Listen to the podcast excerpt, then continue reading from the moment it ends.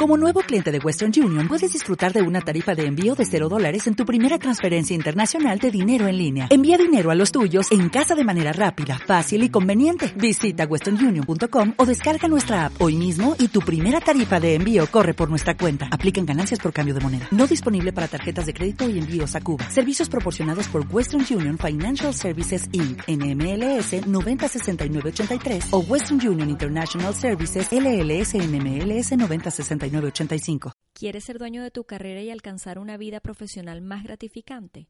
Hola, soy Dayana Cabeza, estratega de carrera experta en reinvención y desarrollo profesional, y esto es Acción y Reinvención, un espacio donde encontrarás las herramientas que necesitas para lograr tus metas profesionales y alcanzar esa vida que realmente deseas.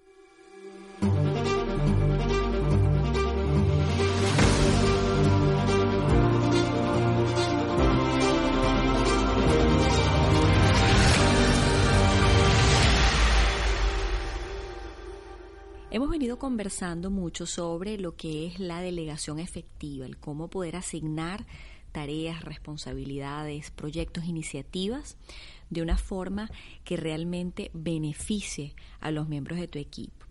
Pero también hemos conversado sobre el, el entender de que no es, el delegar no es solamente asignar actividades porque sí. El delegar es una oportunidad también para ayudarlos a crecer como personas y como profesionales y que puedan, por supuesto, aprender a pensar por ellos mismos. Y de eso vamos a hablar en el podcast de hoy, de cómo delegar como una oportunidad para poder empoderar a otros, cómo puedes empoderar a los miembros de tu equipo a través de una delegación efectiva. Siempre es clave que intentes motivar que compartas, eh, por supuesto, las razones del proyecto que estás delegando, el cómo ese eh, proyecto afecta otras iniciativas, otros proyectos y cómo, por supuesto, la organización se beneficia de ese proyecto en particular que estás asignando. Preparar el escenario, eh, definir, por supuesto, el quién, el qué, el cuándo, el por qué. Por ejemplo, quién eh, está envuelto en ese proyecto o quién se beneficia o cuáles son esos objetivos del proyecto o las metas que debemos alcanzar con el proyecto o la iniciativa que estamos asignando. ¿Cuándo es la fecha final de entrega? Y por supuesto, cuáles son esos puntos eh, donde vas a estar completando aspectos importantes, ¿no? Lo que son los puntos de control o los logros. ¿Por qué es importante este proyecto? Esos son, esos son temas muy claves que le permiten a la persona que le estás delegando entender esa, esa figura, ¿no? esa, esa película.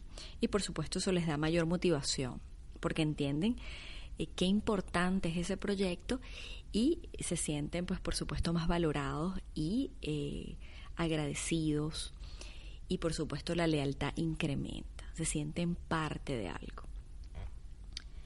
También es muy importante que eh, los proyectos que asignas o las iniciativas que asignan sean, sean alcanzables y realistas, por supuesto, pero también retadoras.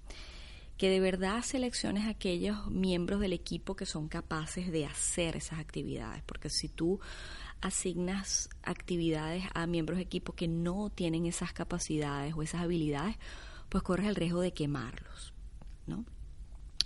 ¿Cómo generas tú, eh, y esto es algo que muchos líderes me preguntan, cómo generas tú un equipo de alto rendimiento, un equipo motivado? Bueno, en primer lugar, les das eh, a los empleados que tengan mayor rendimiento, les vas a dar la oportunidad de participar en proyectos más retadores, más interesantes, proyectos que o actividades que les permitan tener mayor visibilidad, que puedan posicionarse en la organización.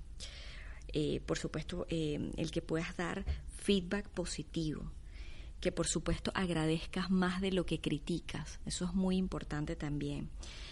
Que entiendas que todos pueden mejorar, de que de repente van a suceder cosas a lo largo de las iniciativas o de los proyectos que asignes, pero que siempre está esa, esa posibilidad de mejoramiento, de aprender del error demostrar, por supuesto, en todo momento confianza y seguridad en el, en el equipo, en esa persona al que le estás delegando.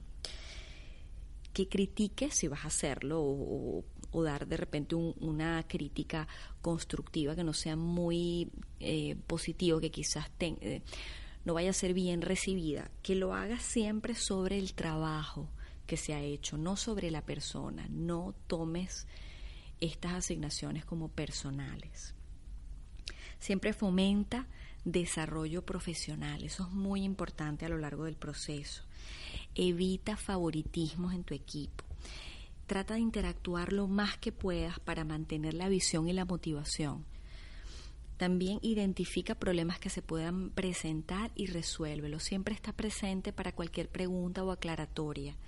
Y por supuesto la confianza y el empoderamiento son claves para que los empleados se sientan a gusto trabajando, que sientan que están no solamente formando parte de algo importante, sino que también tienen en sus manos decisiones que son claves en lo que es el rumbo de la organización.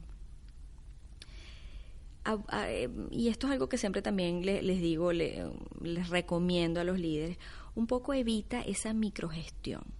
O sea, cuando vayas a asignar un proyecto, una iniciativa, una tarea, no les des el, el paso a paso, instrucciones detalladas del cómo lo van a hacer.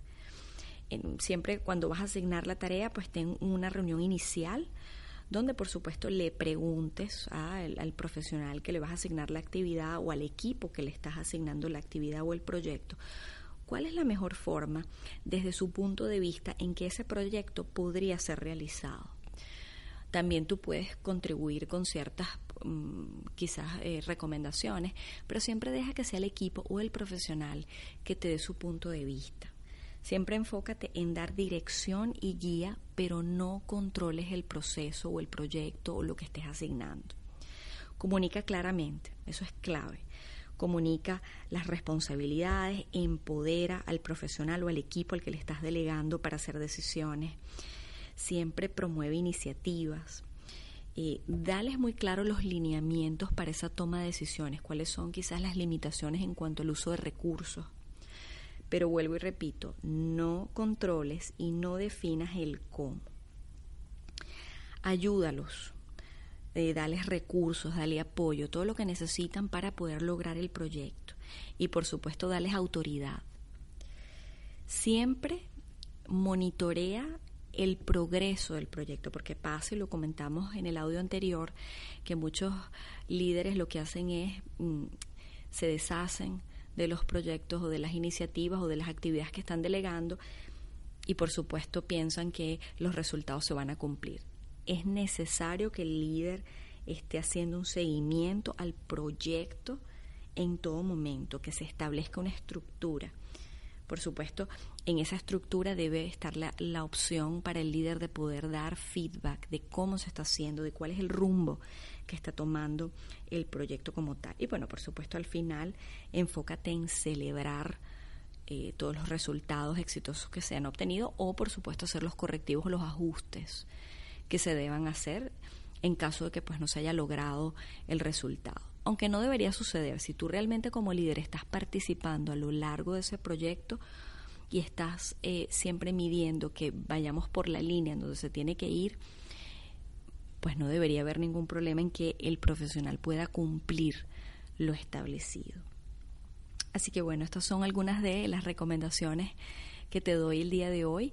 Espero que, bueno, si eres líder y, ya estás empoderando a tus empleados, si ya estás eh, a través de la delegación desarrollando esas habilidades, esas capacidades en tu equipo, pues te felicito. Si no, nunca es tarde para comenzar y bueno, espero que estas recomendaciones te sirvan y te den más pistas para delegar de una forma efectiva y poder empoderar a tu equipo. Suscríbete a mi podcast semanal para que recibas todas las herramientas que necesitas para lograr tus metas profesionales y alcanzar esa vida que realmente deseas. Déjame tus comentarios y comparte con tus amigos. Y recuerda, seguimos reinventándonos juntos. Hasta la próxima entrega.